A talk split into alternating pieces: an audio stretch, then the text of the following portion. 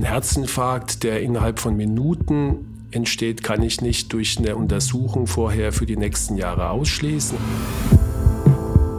Es gibt Menschen, die äh, sehr ungesund leben und keinen Infarkt haben und äh, ich bekomme plötzlich einen Infarkt. Wie kann ich mir das dann erklären? Sport machen, aber in moderater Form ist es das Beste, was, was der Patient tun kann. Hand aufs Herz. Der rezeptfreie Mediziner Talk.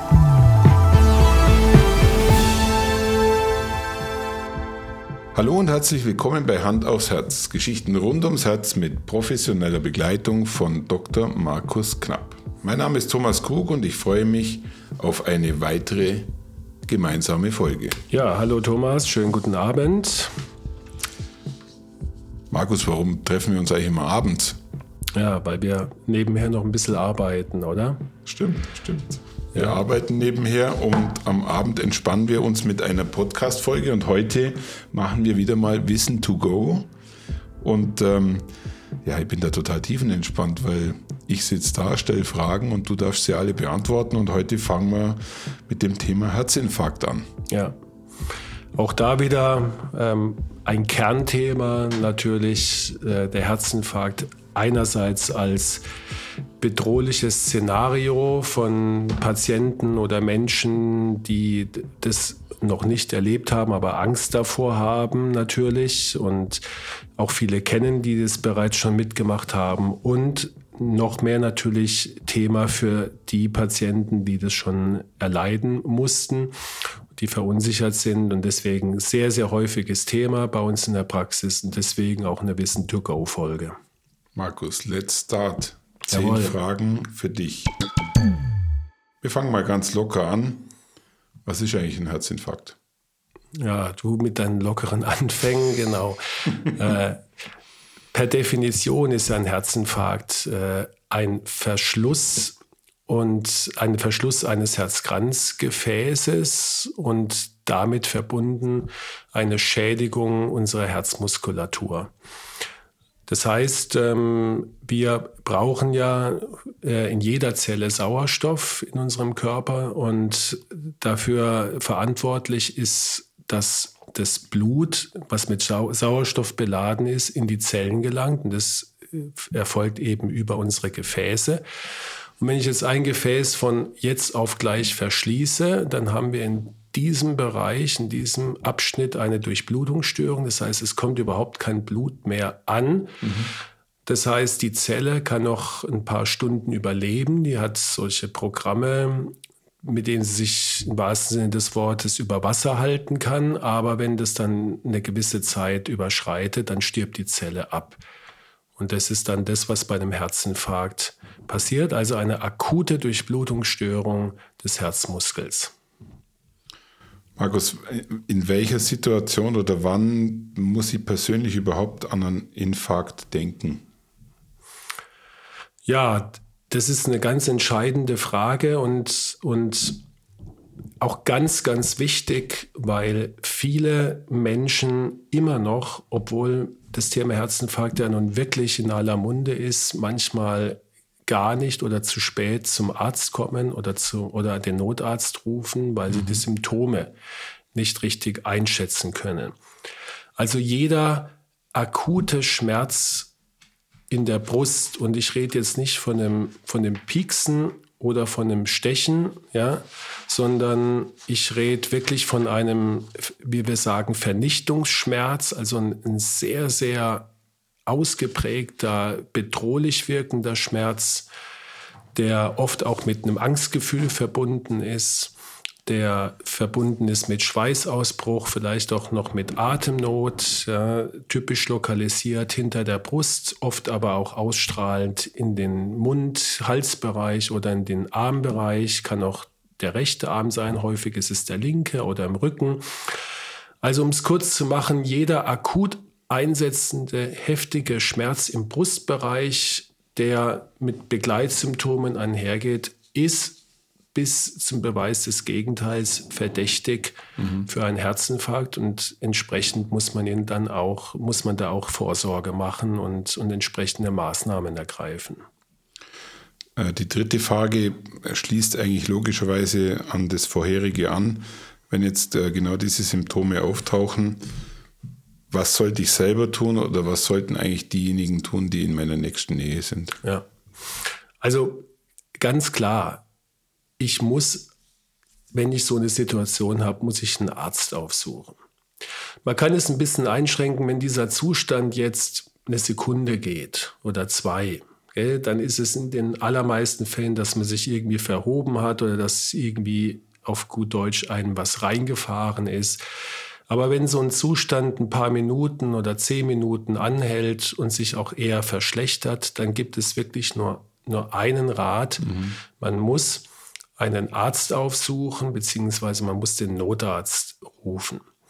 Und man sollte dann auch, äh, wenn möglich, Angehörige oder, oder Freunde oder wenn man irgendwo ist, wo man niemanden kennt, vielleicht auch jemanden ansprechen, sagen, entschuldigen Sie, mir geht es gerade nicht so gut, äh, würden Sie bitte den Notarzt rufen, weil es kann sein, dass ich in den nächsten Minuten gar nicht mehr in der Lage bin, ein Telefon zu bedienen. Dann mhm. habe ich mhm. das schon mal gemacht. Ja?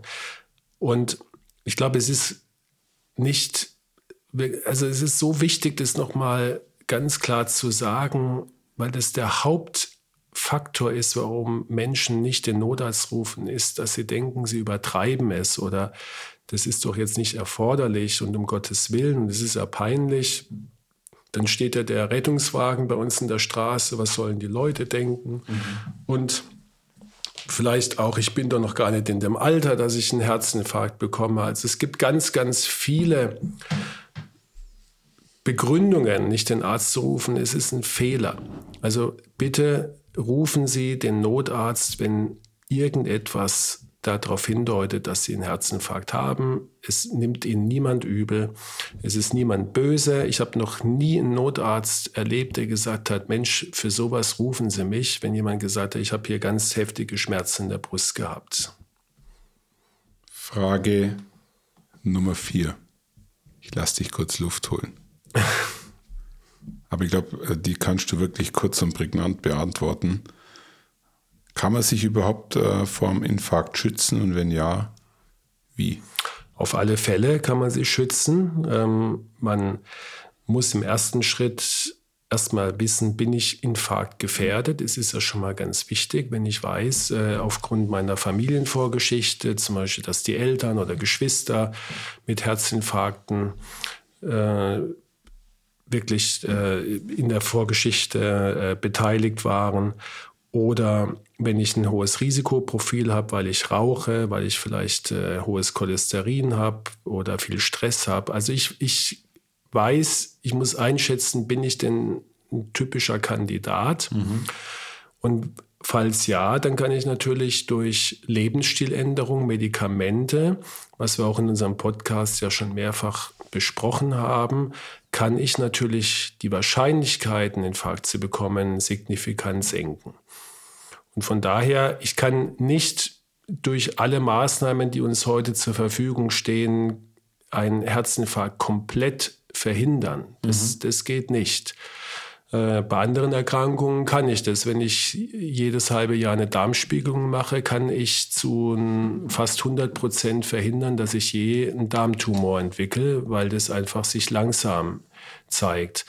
Aber ein Herzinfarkt, der innerhalb von Minuten entsteht, kann ich nicht durch eine Untersuchung vorher für die nächsten Jahre ausschließen. Aber die Wahrscheinlichkeit, dass er auftritt, kann ich durch entsprechende Lebensstiländerung und äh, prophylaktische Medikamenteneinnahme äh, drastisch senken. Frage Nummer fünf, Markus. Ähm, wir gehen wieder zurück in die Situation, wenn so ein Infarkt eintritt.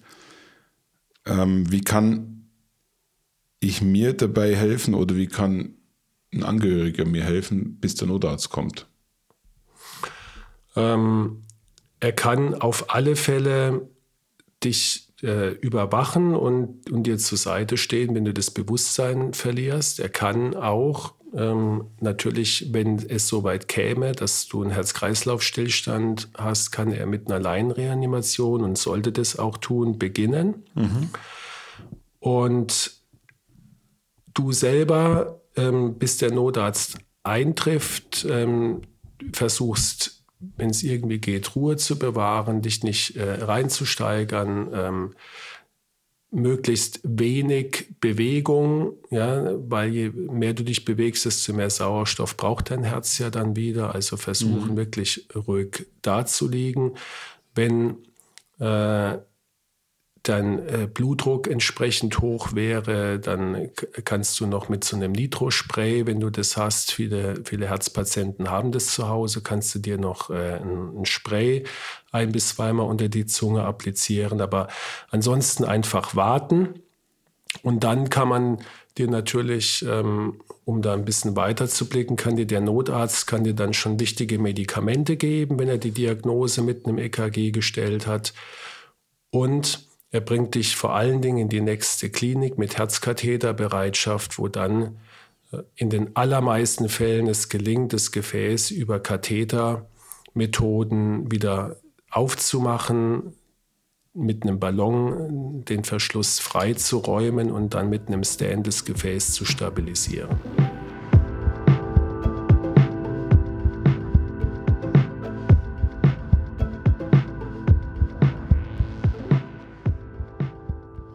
Nächste Frage, Frage Nummer 6, äh, interessiert mich auch persönlich, weil ich glaube, das wird unterschiedlich gesehen. Muss ich eigentlich nach jedem Infarkt auf Reha gehen? Ich kenne einige, die von sich behaupten, äh, das war nicht so schlimm, gehe am nächsten, jetzt mal übertrieben gesagt, gehe am nächsten Tag wieder zum Arbeiten. Ja. Also das, das muss, würde ich sagen, nein. Das würde ich schon ein bisschen individualisieren. Es gibt ganz, ganz viele Patienten, die sicherlich davon profitieren, aus verschiedensten Gründen. Äh, zum einen muss ich mich mit der Situation erstmal auch, auch ein bisschen zurechtfinden, auch psychisch zurechtfinden. Es gibt natürlich den, den Verdrängertyp, wie du eben gesagt hast, der sagt, ich, mhm. schüttel mich mal kurz. Mhm. Ähm, wie sagt man so schön, aufstehen, Krone richten, weiterlaufen. Ähm, das mag für viele Geschäftsbereiche ähm, im Business äh, vielleicht richtig sein und vielleicht auch gesund, aber beim Thema Herzinfarkt ist es eher falsch, sondern ich muss mich auf die Situation einstellen.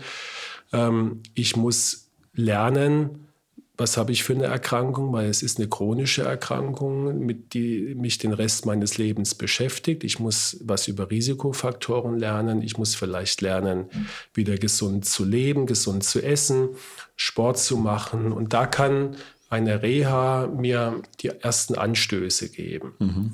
Jetzt gibt es aber auch Patienten, die in der Reha sich einfach nicht wohlfühlen. Vor allen Dingen die Jüngeren, weil sie denken, ich bin jetzt hier in einem Sanatorium und äh, bin da gleich 20 Jahre älter. Ja, wenn jemand mit, mit 40 einen Herzinfarkt hat und mhm. äh, für, für solche äh, Patienten ist es manchmal hilfreicher, sie machen ein Programm zu Hause. Allerdings brauchen sie dann natürlich auch eine Anleitung und auch eine Führung.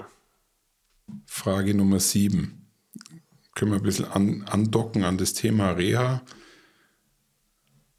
Sport nach dem Infarkt ähm, wird sich verändern. Wie sieht es mit dem Sport aus? Ja, also Sport ist, wie wir es ja auch schon in zahlreichen Folgen erwähnt haben, ein Allheilmittel. Mhm. Es ist wirklich ein Medikament, mhm. das den gleichen Stellenwert hat, wie wenn ich dir ähm, Cholesterinsenker aufschreibe oder äh, Aspirin oder Blutdrucksenkende Medikamente. Also Sport gehört in das Leben eines Infarktpatienten absolut hinein.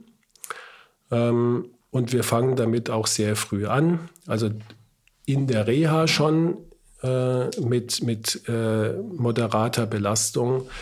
Und jeder Patient, der schon mal einen Infarkt hatte, sollte das restliche Leben Sport machen. Er muss sich nicht schonen, im Gegenteil, er darf sein Herz belasten nach einem gewissen Trainingsplan und natürlich nicht äh, in übertriebener Form, aber in moderater Form ist es das Beste, was, was der Patient tun kann. Die nächste Frage ist, glaube ich, ein Klassiker. Es gibt Menschen, die äh, sehr ungesund leben und keinen Infarkt haben. Und äh, ich bekomme plötzlich einen Infarkt ja. und denke eigentlich von mir, ich lebe gesund. Wie kann ich mir das denn erklären? Das Leben ist ungerecht, wolltest du damit sagen, gell? In dem Fall fühlt sich, glaube der eine oder andere wirklich ungerecht behandelt vom Herrgott. Ähm, aber wie kann man sich das erklären? Das gibt es ja in allen möglichen Bereichen, Thomas. Das haben wir auch bei Krebserkrankungen, dass Menschen eine Krebserkrankung kriegen, die super gesund gelebt haben, ihr ganzes mhm. Leben lang äh, keine Zigarette geraucht gell, ähm, und auf einmal einen Lungenkrebs bekommen, während der Nachbar äh, Kettenraucher ist und das nicht hat. Ähm, es gibt Menschen, die fahren ihr Leben lang absolut vorsichtig Auto und sterben an einem Autounfall, während der Raser davonkommt. Also es ist wirklich auch eine Schicksalsfrage, aber mhm. nicht nur. Es ist auch eine genetische Disposition. Wir haben immer bei, bei Erkrankungen zwei Faktoren. Das eine ist eine genetische Disposition, die ist also vererbt, die liegt mhm. bei uns drin. Und ob dann eine Erkrankung ausbricht, hängt dann wiederum vom, vom Lebensstil ähm, mhm. ab. Wenn du jetzt also das Glück hast, dass in deinem genetischen Erbe Herzerkrankungen nicht vorgesehen sind, dann kannst du wahrscheinlich dein Leben lang rauchen und du wirst keinen Infarkt bekommen. Es ist sehr, sehr unwahrscheinlich. Mhm. Äh, während jemand, bei dem es umgekehrt ist, durchaus die in Gefahr kommt, dass er einen Herzinfarkt entwickelt.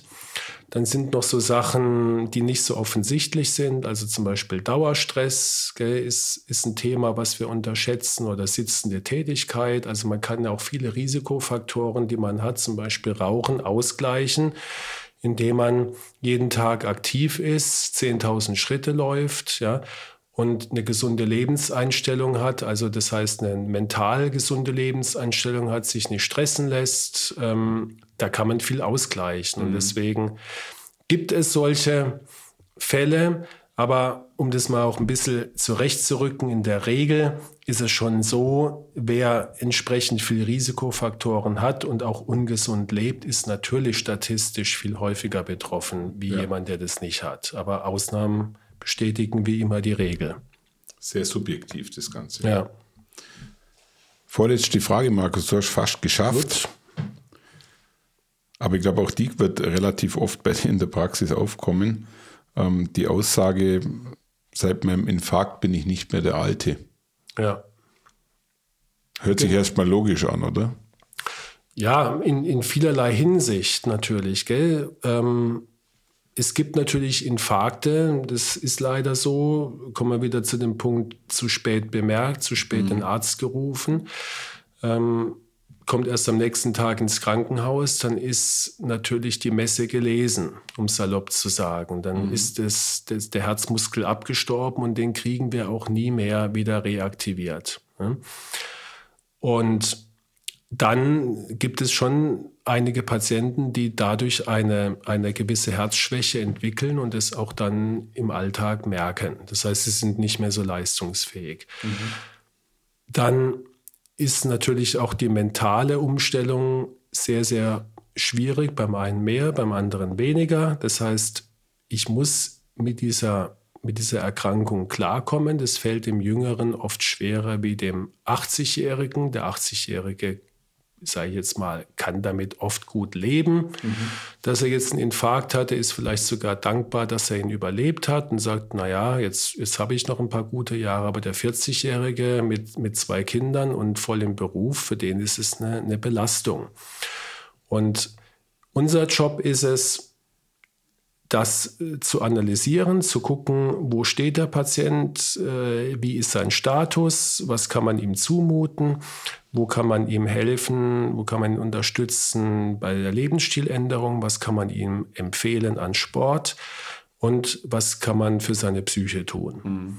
Und deswegen ist es bei vielen so, dass sie nach dem Infarkt zunächst mal nicht mehr der Alte sind, aber sehr, sehr vielen gelingt es tatsächlich dann, sogar ein besseres Leben zu führen nach mhm. Infarkt wie vorher und sich dann fünf Jahre nach Infarkt besser zu fühlen wie vorher, weil sie keinen Stress mehr haben oder den nicht mehr so empfinden, weil ihr Blutdruck gut ist und weil sie Sport machen und sich gesund ernähren, sodass sie, man darf es ja kaum sagen, so ein Infarkt manchmal tatsächlich was Positives, Positives hat. Mhm. Markus, die letzte Frage. Ich versuche sie mal ein bisschen zu umschreiben. Ja. Jeder, wenn er ein neues Auto kauft und das äh, frohlockend abholt, stellt immer die gleiche Frage am Schluss. Äh, wann muss ich zum ersten Service und wie oft? Jetzt äh, Ja, beim das mal zu dir. Beim Auto wird es dir ja angezeigt mittlerweile. Genau. Ja? Oder bist ja freundlich darauf Ja, hingewiesen. machst du das auch? Gell? Nein, genau das ist es. Es ist immer wieder diese Vergleiche. Ich liebe diese Vergleiche, weil sie auch offenlegen, was eigentlich funktionieren könnte. In manchen Bereichen, in der Medizin haben wir das nicht. Eigentlich müsste in einem Register dann ähm, das das sozusagen erfasst werden und der Patient tatsächlich nach einem halben Jahr die Aufforderung bekommt, bitte wenden Sie sich an Ihren Hausarzt und kontrollieren Sie dies oder das. Und Sie müssen jetzt zum Kardiologen in den nächsten drei Wochen oder in den nächsten drei Monaten. Aber das passiert natürlich nicht. Ja. Schlimmstenfalls, ich kenne Patienten, die kommen jahrelang nicht, weil sie das auch verdrängen oder weil sie nicht dran denken oder weil sonst auch niemand dran denkt. Ja, in der Regel ist aber schon so, dass die Patienten dann je nachdem, wie komplex der Fall ist und auch wie, wie ähm, beeinträchtigt er ist und ähm, wie die Lebensstiländerung vorangeht, mindestens einmal im Jahr zur, zur Kontrolle kommen müssen oder Ja. sollten. Manchmal sogar öfters. Du hast es geschafft. Danke. Markus, du hast es geschafft. Und ähm, ich muss ehrlich sagen, heute ist mir es fast schwer gefallen, nicht in eine Diskussion mit dir einzusteigen, weil doch einige Aspekte da drin wir schon oft diskutiert haben. Ähm, aber ich habe mich äh, beherrscht und ähm, bin schön brav der, dem Regieanweisungen gefolgt. Vielleicht noch eine Ergänzung dazu. Wir hatten das Thema Herzinfarkt in der Folge 7 und 8 relativ früh besprochen. Also wer sich da ein bisschen näher darüber informieren will, einfach mal in die Folge 7, 8 reinhören. Und ähm, auch das Thema Sport, Folge 89, passt, glaube ich, auch ganz Ja. gut zu unserer, zu unserer heutigen Folge. Ansonsten bleibt mir nur ein Dankeschön für deine ähm, Antworten. Ja, Und- und, wenn ich noch ergänzen darf, auch natürlich unsere Folgen Herz und Psyche 1 bis 3 Ja. waren die Folgen 22 bis 24. Auch die sind, glaube ich, in diesem Kontext sehr wichtig und erwähnenswert. Vielen Dank, Markus, und schönen Abend. noch. Ja, ich bedanke mich für deine Fragen und jetzt gönne ich mir wieder eine kleine Ruhepause. Danke, Thomas. Ciao. Ciao.